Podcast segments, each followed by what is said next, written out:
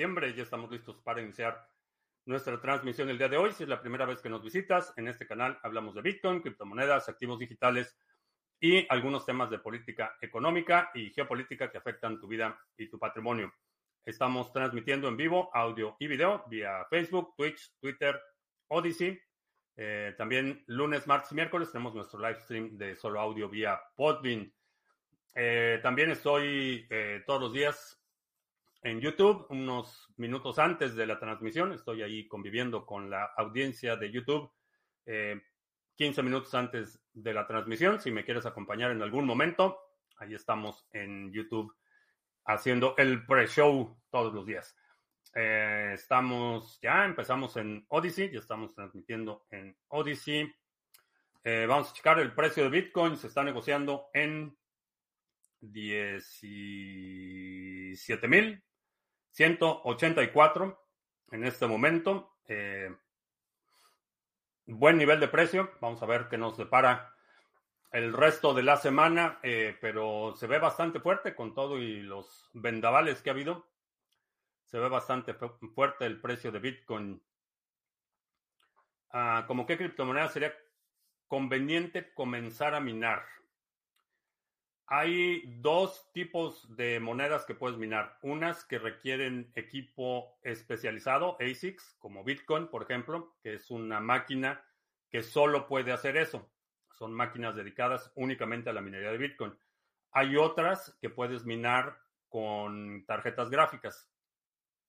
Eh, son más flexibles estas máquinas porque puedes minar muchas cosas o esas tarjetas gráficas las puedes reutilizar para otra cosa, para edición de video, para videojuegos, etc. Es más flexible. Eh, puedes eh, minar con CPUs, ya no quedan muchas que puedas minar con, con, CPUs, es decir, con una computadora normal. Monero es una de ellas. entonces, la, la respuesta es, ¿qué equipo tienes? o cuánto estás dispuesto a invertir? Esa es la primera, eh, la primera pregunta. En función de eso ya puedes ir eh, eh, acortando la lista de candidatos para minar. puedes experimentar con Monero. si no quieres invertir dinero antes de saber qué es lo de la minería, puedes experimentar con Monero.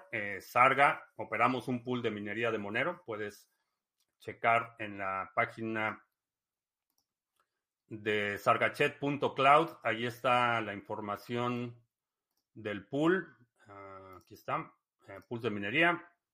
Vas aquí al pool de minería de Monero. Y aquí están las preguntas frecuentes y toda la información que necesitas para eh, empezar a minar. Es una buena forma de aprender si no quieres invertir dinero inicialmente. Eh, Onas 86 o Jonas 86 Nunca había visto Jonás con H. Eh, la perla guanajuatense. Eh, ¿Cuándo mandas la invitación para el sábado? Eh, estoy terminando de depurar la lista. Yo creo que hoy en la noche, madrugada, sale la invitación. Al seminario DEFI no ha llegado la invitación. no, entre hoy y mañana llega la invitación. Paco Gómez, ¿qué tal? Manuel en Valparaíso, Adirciño, uh, ¿qué tal? Vamos a ver en Odyssey.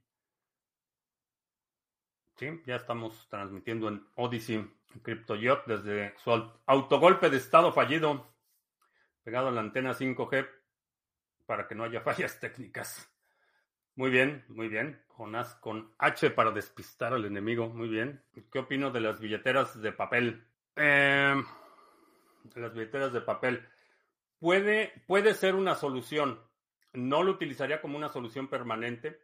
Eh, creo que tuvieron su momento y su utilidad, pero ya se quedaron obsoletas.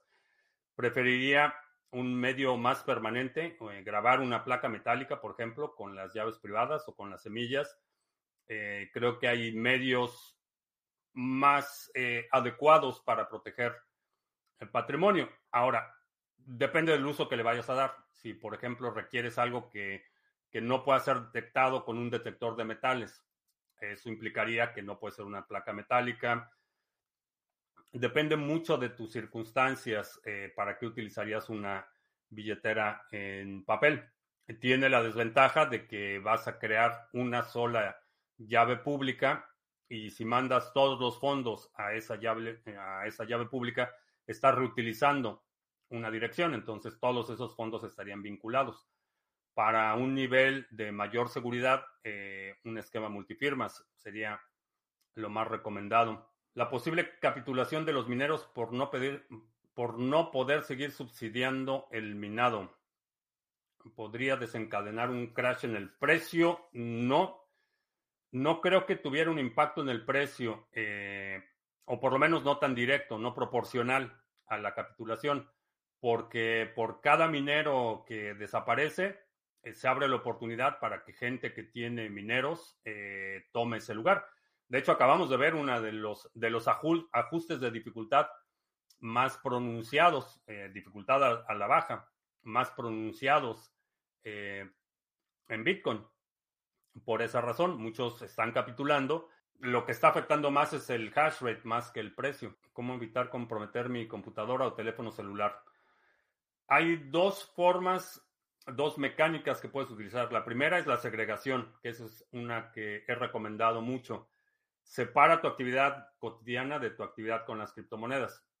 Eh, de esa forma te vas a proteger más si tienes una computadora, puedes crear una partición en la computadora o, tener una computadora separada para todo lo que tenga que ver con criptomonedas y otra computadora para tu actividad eh, regular. Software actualizado, por ejemplo, es una práctica recomendable que te asegures que tengas las últimas versiones del software, eh, que tengas precaución en los enlaces que recibes, las comunicaciones entrantes, esas que tengas filtros que te permitan identificar eh, posibles amenazas. Eh, como práctica general, asume que el dispositivo es vulnerable, trátalo como tal y segrega la actividad de criptomonedas con tu actividad cotidiana. todos los grupos de Telegram donde te mandan toda clase de archivos, sepáralo de tu actividad de criptomonedas. Víctor Quintero, ¿qué tal? Buenas tardes. Ah, ¿Cómo se puede saber si una PC usada tiene algún hardware malicioso? ¿Hay manera de detectarse por software? Sí, eh, lo puedes detectar por software, eh, por la actividad. En general, el, hardware malicioso lo que va a hacer es capturar información, pero esa información no tiene ningún valor si no la puede transmitir a un punto de colección de datos. Eh, prácticamente todo el malware hoy en día tiene algún componente en el que abre un puerto de conexión saliente de comunicación. Es decir, el dispositivo va colectando la información, que puede ser un keylogger, por ejemplo, eh, o puede ir grabando la pantalla o activar el micrófono o capturar cualquier información valiosa del target, pero después la tiene que transmitir a algún lugar. En esa transmisión es donde puedes identificar si hay conexiones salientes eh, que no identificas.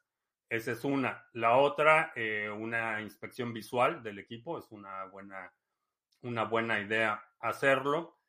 Y generalmente, eh, si haces un upgrade del firmware y update del BIOS, el BIOS te va, te va a identificar si hay algún componente físico en alguno de las bahías de eh, conectadas a la tarjeta madre, te va a identificar si hay algún componente no identificado o que no tengas los drivers en la versión actualizada del BIOS o del firmware.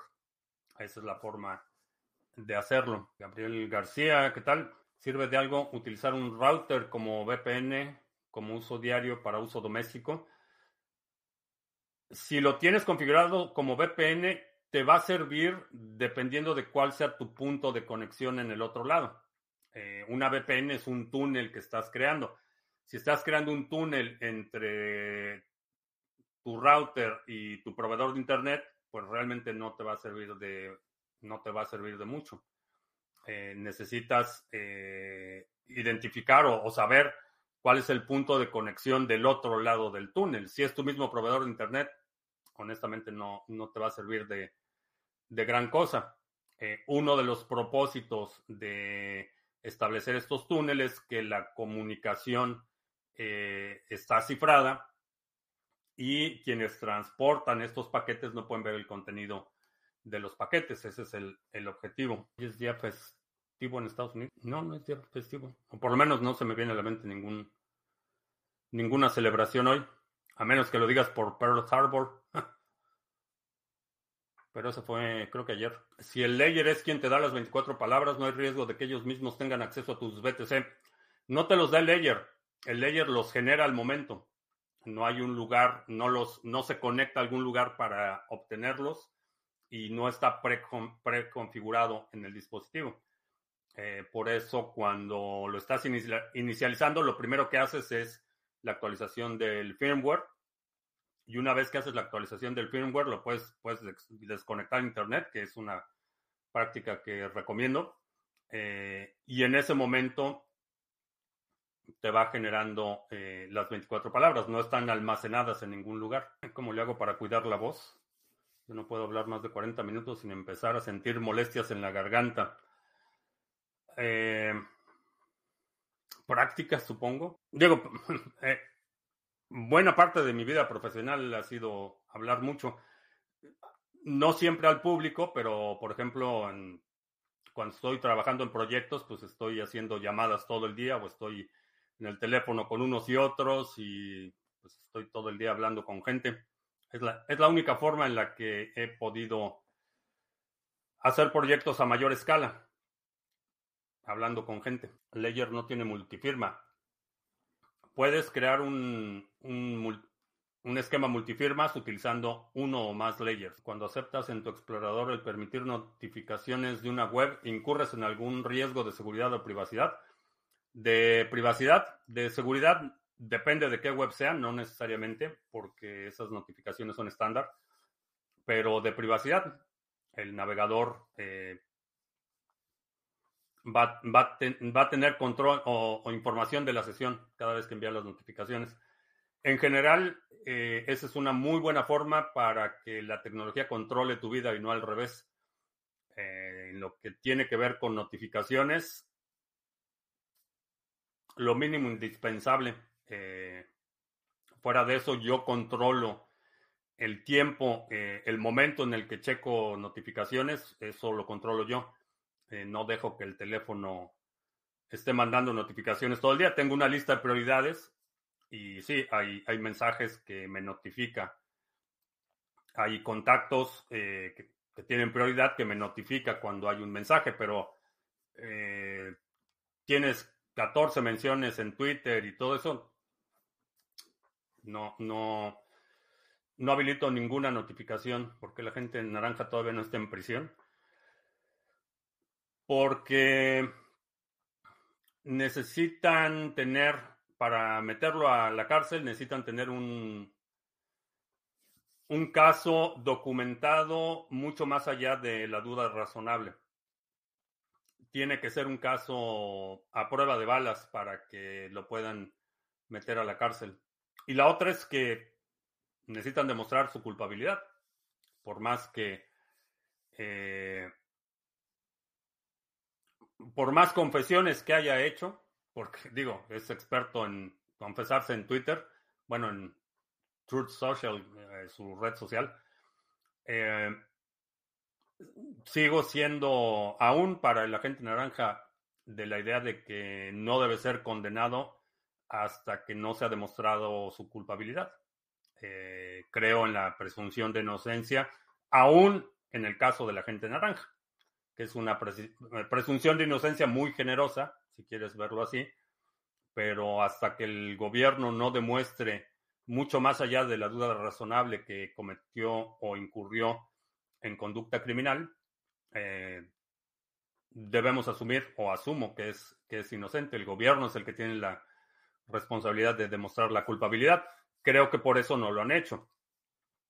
Eh, he escuchado el comentario de un eh, fiscal federal eh, del eh, circuito de Nueva York que según su estimación tienen ya suficiente material como para fincarle cargos, pero tendría que ser un caso extremadamente sólido a prueba de balas y contundente para que proceda. ¿Crees que el halving de BTC llegará para antes del 2024? Eh, no, se puede adelantar un par de semanas, pero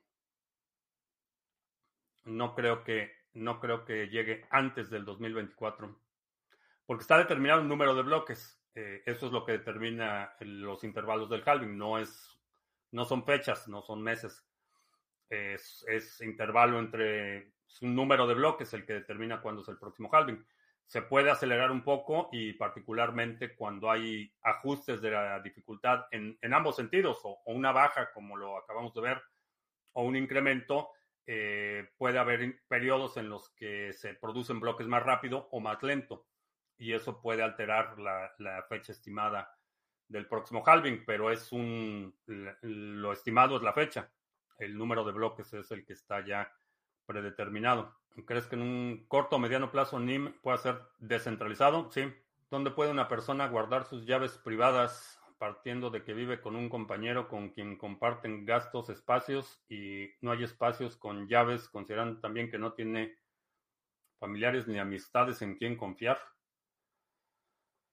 Eh, no te podría decir dónde, porque, pues, digo, tú, tú conoces mejor el espacio, pero siempre hay lugares para, necesitas eh, echar a volar la imaginación, eh, siempre hay lugares para eh, ocultar cosas. Algunas ideas pudiera ser un dentro de un libro, puede ser en el piso, puede ser detrás de una puerta, puede ser en una bolsa sellada herméticamente en el tanque del excusado, un open dime también, pudiera ser un open dime. Sí, ahí sí necesitas eh, creatividad y conocer el espacio, conocer los hábitos de tu cohabitante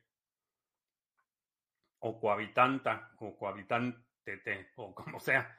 Eh, tú mejor que nadie sabes cuáles son sus hábitos. A lo mejor es alguien muy meticuloso, muy curioso y lo tienes que poner a simple vista o, es totalmente distraído y, es de los que cuando le da hambre este, arrasan al refrigerador. Depende de los hábitos y depende de los patrones de comportamiento de la persona con la que vives. En estos días cada vez es más forzado aceptar cookies para obtener alguna información en línea. ¿Qué tan nocivo puede ser tener este tipo de interacciones. Necesitas sopesar si vale la pena eh, lo que estás recibiendo a cambio de, de, aceptar eh, esas cookies, si vale la pena o no. La realidad es que en, en mi caso particular, cuando llega un enlace y, en España sucede muchísimo, medios, medios europeos, eh, si llego a una página y resulta que tengo que aceptar cookies y que adiós, me voy a otro lado. Nadie, no hay una sola fuente de información que amerite o, que sea lo suficientemente valiosa para demandar ese o demandar que yo ajuste mi comportamiento. Si quieres guardar algo de forma segura, al comprar una caja de seguridad, no necesariamente las cajas de seguridad lo que lo que hacen es darte tiempo, eh, te da una, ligera ventaja de tiempo, pero no son, no son invulnerables, no son tan seguras como mucha gente asume, eh, especialmente en la, en la época, perdón, en los tiempos de YouTube. Eh, pones en YouTube el modelo y la marca de la caja de seguridad y te aparece un video de cómo abrirla. Entonces, eh, es un elemento de disuasión, pero no es, no es totalmente seguro, no, no es tan seguro como mucha gente asume. Ah, ¿Qué opinas de las personas que usan ransomware o parecidos en las empresas para obtener Bitcoin? Eh, pues es extorsión, es eso, no, no hay mucho más. Es una actividad de extorsión. En una celda de prisión se podrían guardar las semillas. Eh, nunca he estado en una celda de prisión lo suficiente como para poder responder eso. Pero sí, lo puedes esconder en cualquier lado.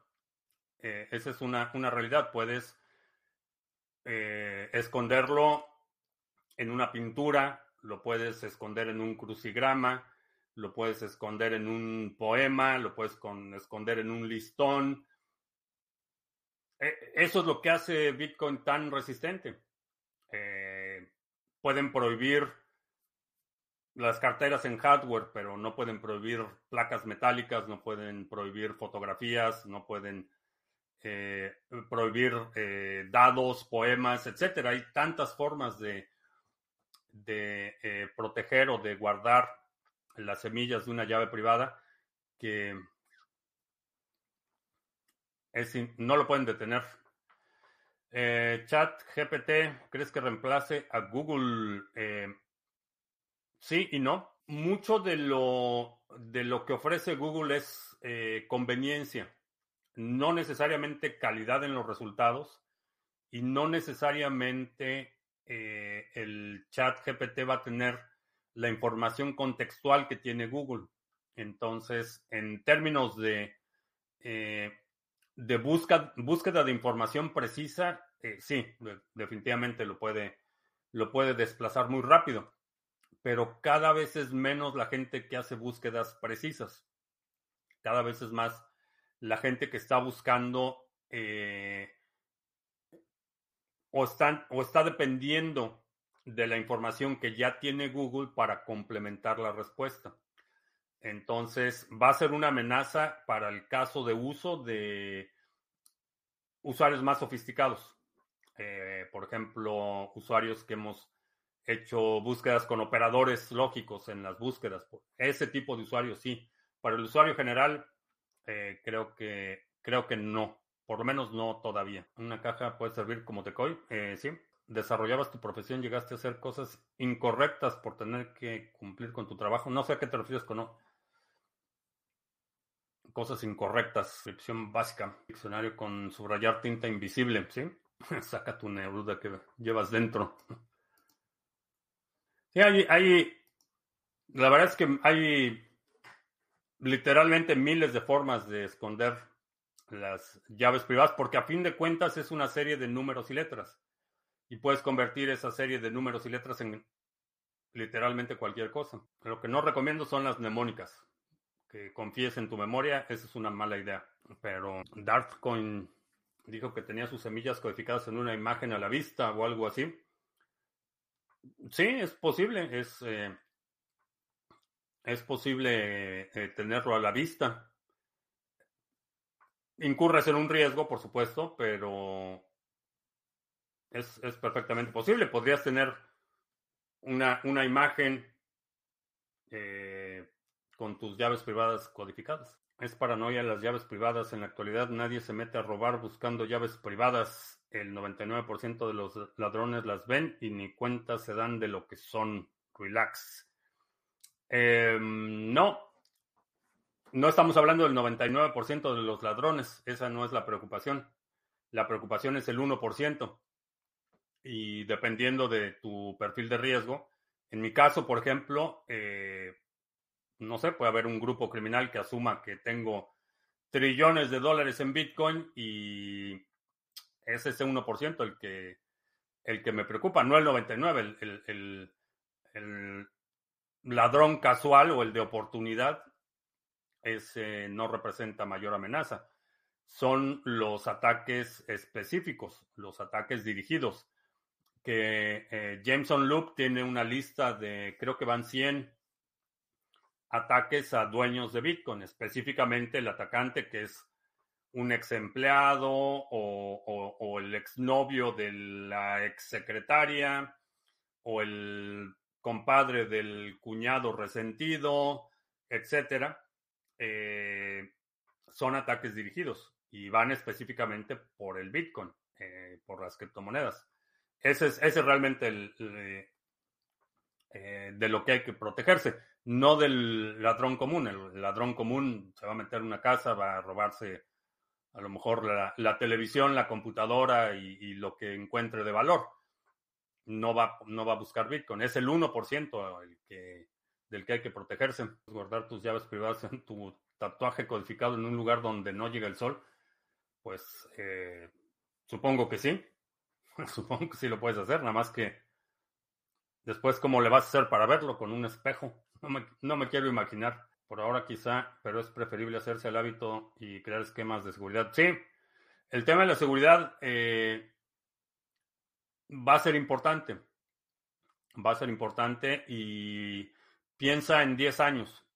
¿Qué va a pasar en 10 años? La gente va a saber si tienes Bitcoin o no en 10 años. Entonces, eh, en 10 años puede que el incentivo para que alguien te quiera quitar tu Bitcoin sea muchísimo mayor de lo que nos imaginamos hoy.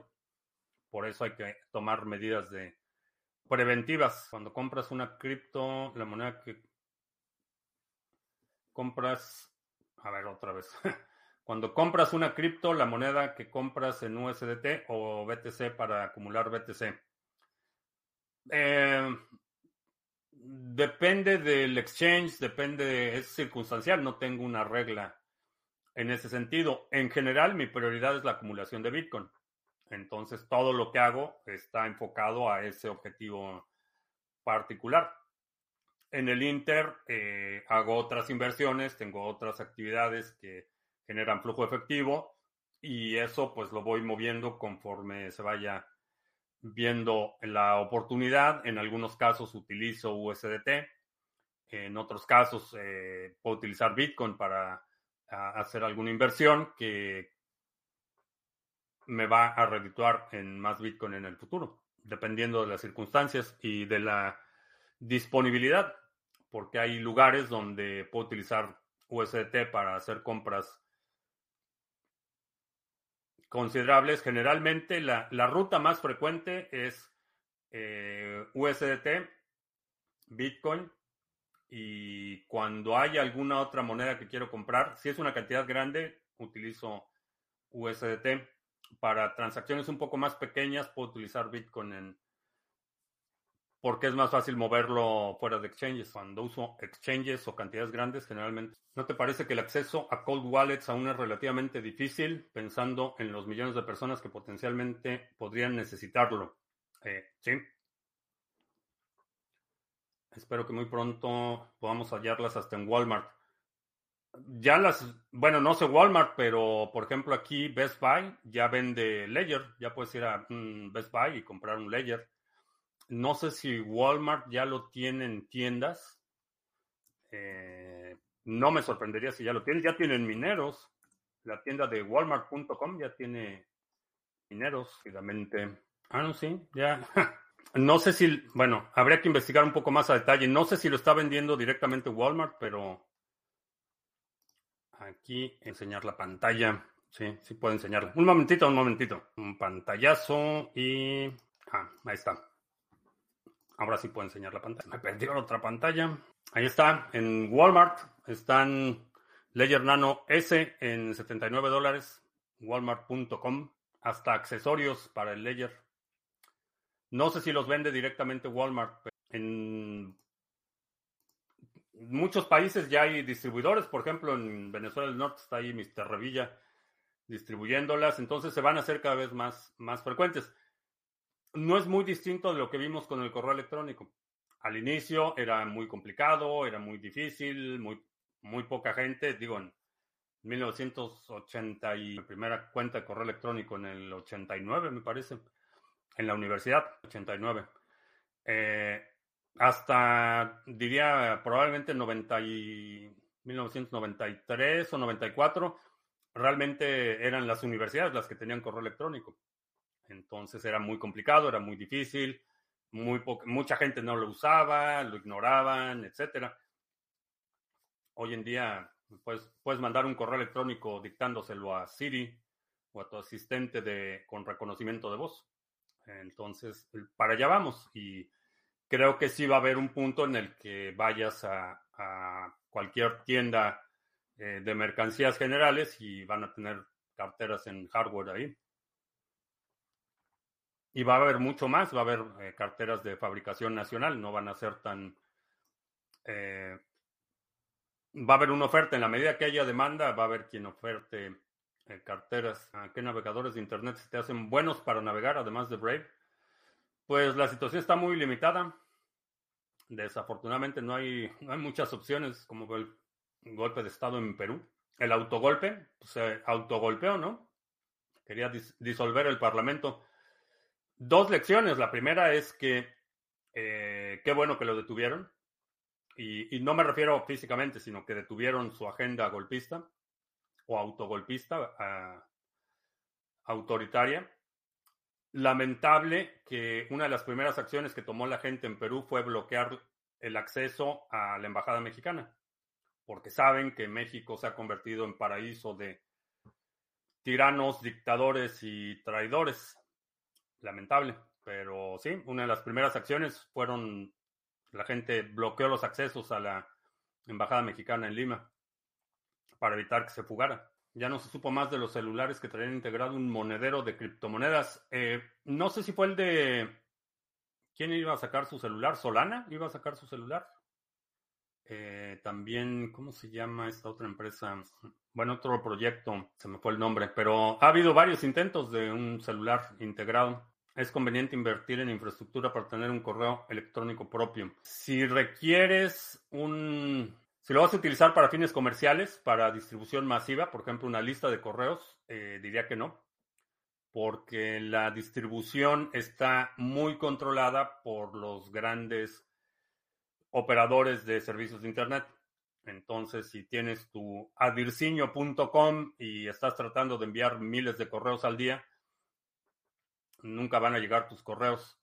Si es para uso interno o tienes una operación, un necesidades de comunicación muy uh, limitada en términos del número de personas y el tráfico que vas a tener. A lo mejor, si empiezo a hacer minería en México, ¿de dónde conviene tomar la electricidad? ¿De la que nos vende el gobierno, gobierno o de una estación de poder portátil con paneles solares? No creo que sea rentable minar con paneles solares. Necesitarías una, un banco de baterías enorme para poder mantener la operación de la minería. Tienes la opción de comprar electricidad del gobierno. Eh, tienes la opción de hacer un convenio con empresas que generan su propia electricidad para que les puedas comprar el excedente. Eh, no pasó la reforma energética y eso quiere decir que todavía va a haber algo de generación privada. La otra es reutilizar emisiones de, metano o de gas natural, eh, utilizar biodiesel o alguna otra fuente alternativa de energía. Esas serían las, las opciones, pero con paneles solares no creo que sería económicamente viable por la cantidad de... El banco de baterías que necesitarías para poder mantener los equipos operando 24 horas es enorme, pero utilizar, eh, por ejemplo, eh, biocombustores de metano o utilizar eh, excedentes de alguna otra fuente de energía, creo que sería una mejor opción. Y, bueno, también depende un poco de la escala lo que lo quieres hacer. Si lo que quieres es tener un par de mineros, pues, compra la, energía o, o asóciate con un empleado de la Comisión Federal de Electricidad que tienen electricidad gratis de por vida. Y pues ya, ahí con el empleado de la Comisión Federal de Electricidad, ponen sus mineros y se reparten las ganancias. Es otro logro del sindicalismo y la, los monopolios del gobierno. ¿Qué tomo en las tazas? Eh, ¿Café? ¿Qué opino del browser de Yandex? Eh, no sé, nunca lo he utilizado. Nunca he utilizado Yandex. No sabría decirte si es bueno o no. Irwin en Venezuela. Yo compro BNB cuando baja y lo vendo cuando ve USB sube. Comprar abajo y vender arriba es una buena, buena fórmula. Monopolios del gobierno, eso no existe. Pues no sé en el metaverso, pero aquí en el mundo sí existen monopolios gubernamentales. Cuando el gobierno se autoasigna la exclusividad de ciertas funciones o ciertos servicios, es un monopolio gubernamental. A lo mejor en el metaverso este, operan con otras reglas, pero Venezuela del Norte, por ejemplo, tiene monopolio de la explotación de recursos naturales. Petróleo es un monopolio gubernamental, tiene un monopolio en la refinación, en la comercialización de eh, derivados del petróleo, tiene monopolio en la generación de energía eléctrica y en la distribución, tiene monopolio en... Eh, ¿Qué otra cosa? El espectro radioeléctrico tiene monopolio. Entonces, sí, son, son bastante reales los monopolios del Estado. Ah, que Facebook está dejando de crecer de tal modo que podría llegar a morir incluso antes de concretar su famoso metaverso, sí, va en franco declive. Facebook, el proyecto Quant, eh, no tengo datos del proyecto Quant. Yandex está bajo el régimen del Kremlin oficialmente. Eh, no sé, eh, sé que es una empresa rusa, pero no sé qué, tan qué tanto control tenga el Kremlin sobre Yandex, no, no tengo idea. Que no puede ser un monopolio si las ganancias se distribuyen en toda la sociedad. Eh, no. Deben ser ganancias privadas para que se constituya como monopolio. Eh, no. No, eso no, esa no es la definición de monopolio. No tiene que ver con las ganancias. Eh, porque para empezar, las empresas monopólicas del gobierno eh, operan en pérdidas. Esa es la primera, no hay, no hay tales ganancias que se reparten. Eh, Petróleos Mexicanos, por ejemplo, tiene un hoyo de literalmente miles de millones de dólares en pérdidas operativas al año. Entonces, eso de que reparten la riqueza, pues no, hay que subsidiarlo. Ese es, esa es la realidad de los eh, eh, monopolios del gobierno. La generación eléctrica también hay que subsidiarla, tienen pérdidas multimillonarias. Eh, la condición de monopolio es que tienen la exclusividad sobre una actividad económica. eso es lo que significa monopolio. en el caso del Estado se autoasigna esa condición monopólica. El Estado emite una ley que dice que solo el Estado puede ejercer cierta actividad. Es un monopolio. Posible contagio económico tipo Lehman si Rusia cierra la llave del gas a Alemania. Es un dilema para Rusia porque cerrar la llave del gas a Alemania significa que Alemania deja de pagar gas y Rusia deja de recibir dinero del gas. Entonces, no está en una posición tan holgada Rusia como para darse el lujo de no recibir ese dinero. Con todas las sanciones, con todo y lo eh, limitado que está, porque ya, ya aprobaron un, tope para todas las exportaciones de hidrocarburos, tope de precio.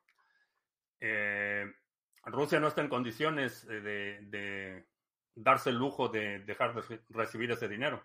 Entonces es una, una necesidad mutua. Eh, Alemania está desesperado por el gas y Rusia está desesperado por el dinero.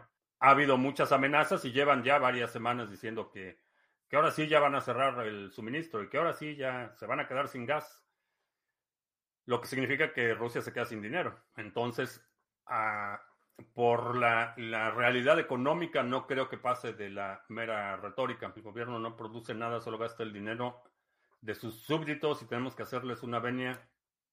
Qué locura, ¿sí? Extraen, extraen la riqueza. Ese es, ese es el...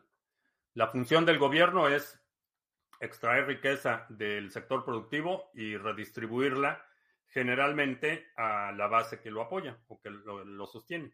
Llámense los militares o llámense los ferrocarrileros o los este, sindicalistas o quien sea que lo apoya.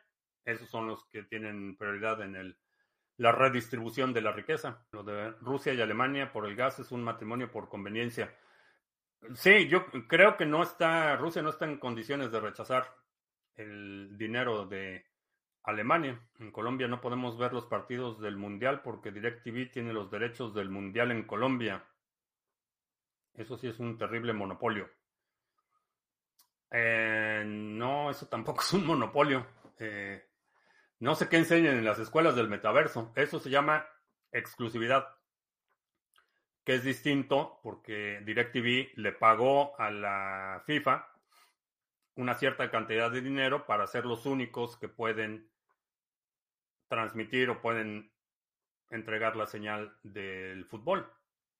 No, eso no es un monopolio. Rusia puede estar armando su minería de Bitcoin y usar ese tipo de gas. Eh, sí, ya lo anunciaron. el ministro de Energía dijo que van a duplicar la capacidad de minería de Bitcoin en, los eh, próximos seis meses.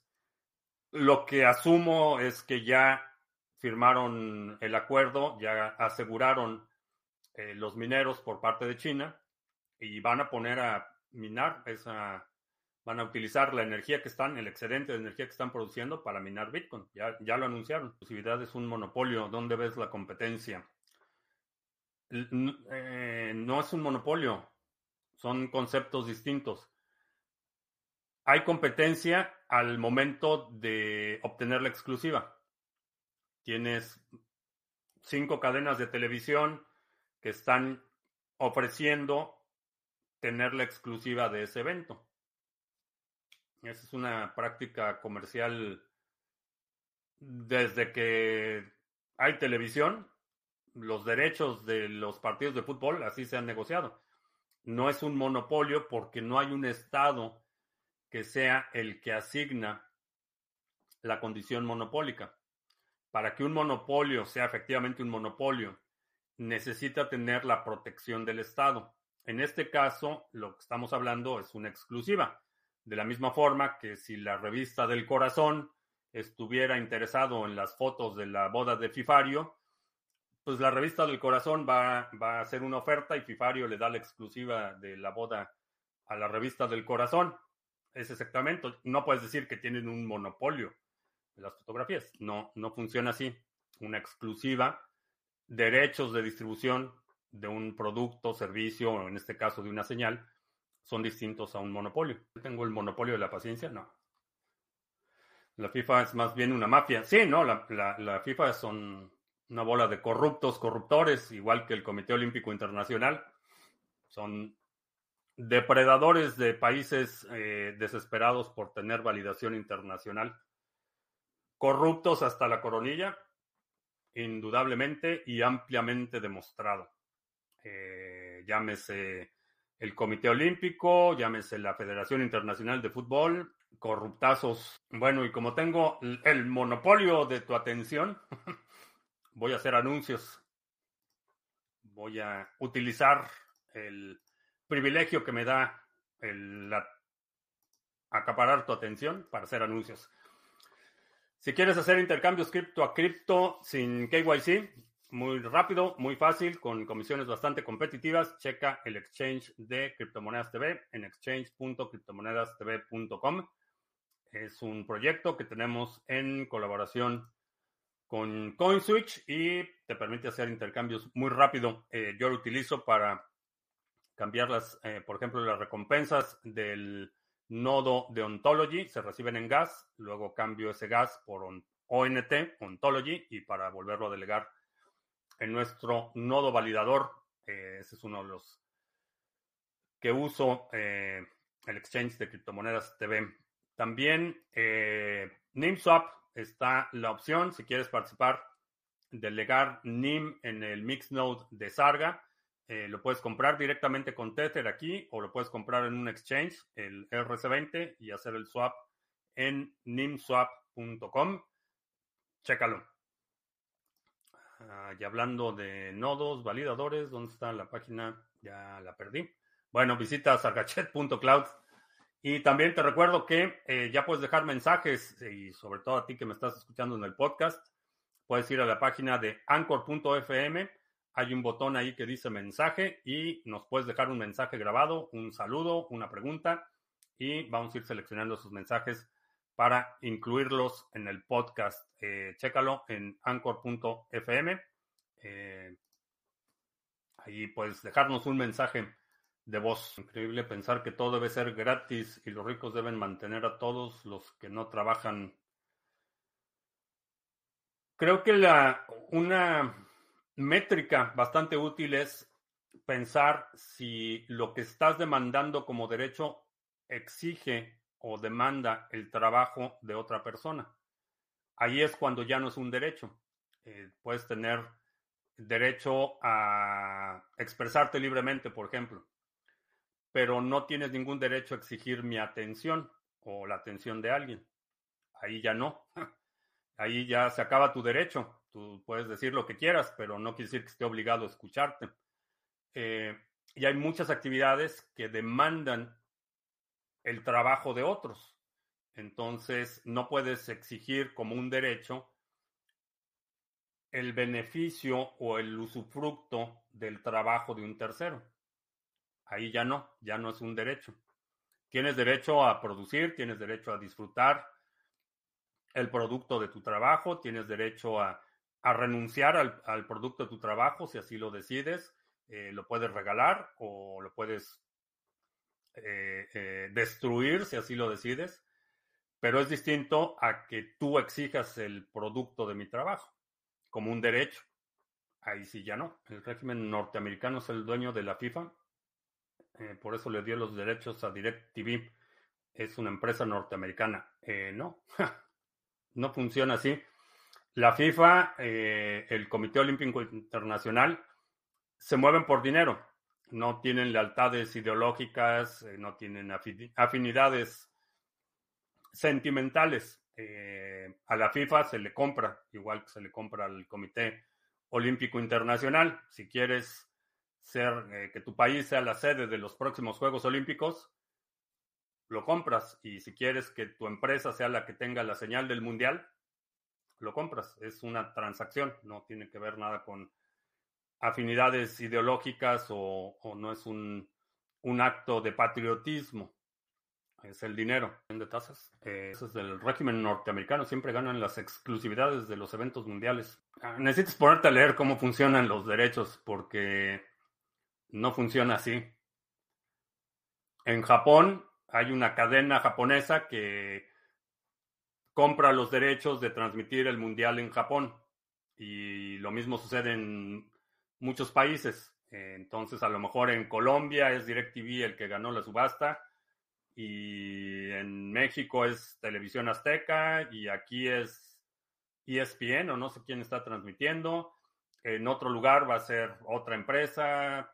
Así es como funciona nada que ver con que ganen las exclusividades. Y, se pagan. Ese, es, un asunto de dinero. No tiene que ver con. No es un asunto que tenga un sesgo ideológico. No, no van a, la FIFA no va a darle la eh, exclusiva de la señal a una empresa porque pues, son los buenitos o porque son, porque son los solidarios. No funciona así. Es un negocio y la gente, quien paga más por la señal, pues es el que tiene la señal. Es una subasta. Así es como, como funciona. Y lo mismo con los Juegos Olímpicos. No, no, solo, no solo el Mundial. Las, las, eh, los derechos de transmisión se subastan. Entonces, quien pague más, pues se los lleva. Por supuesto que esas empresas después se voltean y buscan patrocinadores. Entonces dicen, ya tengo la exclusiva de la señal del Mundial y hacen sus paquetes de patrocinio y ya le venden a las marcas locales el patrocinio del momento del partido y el comentario previo y todo eso ya lo patrocinan cada empresa eh, en, su territorio o en, el lugar donde vayan a transmitir. Entonces, si tú le das atención al fútbol, si sigues el fútbol, tú eres parte del problema. Tú eres el que está eh, alimentando cada vez que ves un partido de fútbol y ves los anuncios del partido de fútbol, tú estás alimentando esa depredación capitalista. Bueno, vamos a ver, ya son, pueden ver más partidos del Mundial en Venezuela o en Cuba que en Colombia. Evidentemente nunca has estado en Cuba y probablemente tampoco en Venezuela, pero nada que ver con que pueden ver más más partidos. En Cuba difícilmente tienen luz. No están viendo partidos de fútbol. Además del marketing, los millones que manejan los clubes es una montaña de negocios. Sí, es, es un negocio y, y a final de cuentas quien provee el soporte de ese negocio son los aficionados. Esos son los clientes, esos son los que pagan los boletos para ver los partidos, son los que pagan el pay-per-view de DirecTV, son los que consumen eh, eh, las marcas que patrocinan a los jugadores. Esos son los aficionados los que soportan toda esa industria. Eh, puedes o no ser parte de ella. Yo no soy parte de esa industria, pero de ahí sale todo el dinero, al final de cuentas. las marcas de cerveza patrocinan ese tipo de eventos porque saben que la gente que va a ese tipo de eventos va a consumir su cerveza Eh, por eso hacen tratos exclusivos para que en este estadio en particular solo se pueda vender esta cerveza, eh, para que en esta liga en particular solo pueda haber este, este tipo de bebida energética o lo que sea, o este tipo de accesorios o ropa deportiva, etcétera. Todo eso es porque a final de cuentas hay un montón de personas que van a estar dispuestas a pagar boletos para ir al partido, están dispuestos a comprarse el jersey y, anunciar la marca, el equipo, etc. Ese es el, sustento de las carretadas de dinero que se mueven en todas las ligas deportivas, no es exclusivo del fútbol. Eh, lo mismo sucede aquí en el fútbol americano, en el básquetbol, en el hockey, en todos los deportes. Ese es el, el fundamento. Cerveza pueden tomar en ese mundial, qué cosa tan triste. Sí, la verdad es que no soy fan ni, ni del fútbol ni de las teocracias, entonces este, de por sí los mundiales nunca me han causado demasiada, este, demasiado interés, este menos. El estadio de Miami Heat de la NBA le fue mal con FTX y todo el patrocinio que tenía de la NBA. Sí, ese es básicamente el, el negocio. Así es como eh, lo que están vendiendo los equipos profesionales, las ligas profesionales, lo que están vendiendo es la atención de los aficionados. Eso es lo que están vendiendo.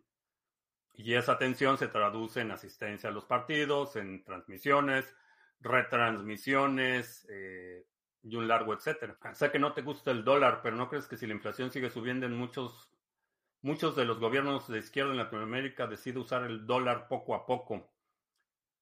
No lo van a utilizar porque no lo pueden controlar. Una de las razones por las que se aferran al poder es por seguir controlando la máquina de imprimir dinero para imprimir dinero que privilegia a los grupos que los apoyan.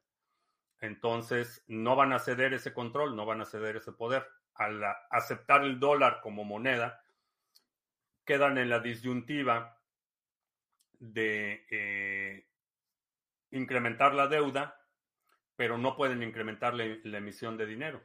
Entonces, por eso es que no, no dolarizan las economías.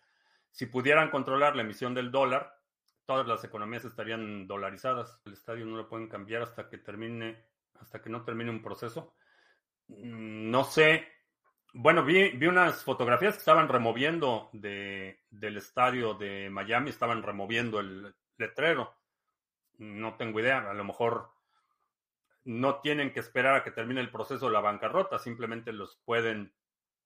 El hecho de que esté en bancarrota implica un incumplimiento de contrato por parte de FTX y eso sería suficiente para que el, administrador del estadio cancele el contrato. El hecho de que se haya ido a la bancarrota. Simplemente con una notificación de eh, violación contractual sería suficiente para que el estadio pudiera remover el letrero. Y bueno, Todavía me da tiempo y café para una pregunta más. A ver. ¿Es cierto que si un presidente sube mucho el salario mínimo, eso puede hacer mucho mal a la inflación? Sí. Lo que haces es inundar de dinero el mercado y crece la base monetaria a un ritmo mucho mayor que la base productiva. Entonces, sí, invariablemente cuando los gobiernos inflan artificialmente los salarios mínimos, lo que producen es una inflación que básicamente se come cualquier incremento que, eh, que hayan hecho. Caso de Venezuela, no sé cuántas veces han subido el salario mínimo y pues cada vez que suben el salario mínimo están inyectando dinero para un consumo de bienes y servicios que no están, que no existen. Entonces, lo único que hacen es encarecer los pocos bienes y servicios que todavía están disponibles. Los chinos y los rusos son los que más impulsan la piratería por Internet para socavar al régimen norteamericano. Bueno, adivina, adivina de quién es ese comentario. Pues espero que China no se salga con la suya de socavar el régimen norteamericano, porque si se socava el régimen norteamericano, ¿quién le compra a China?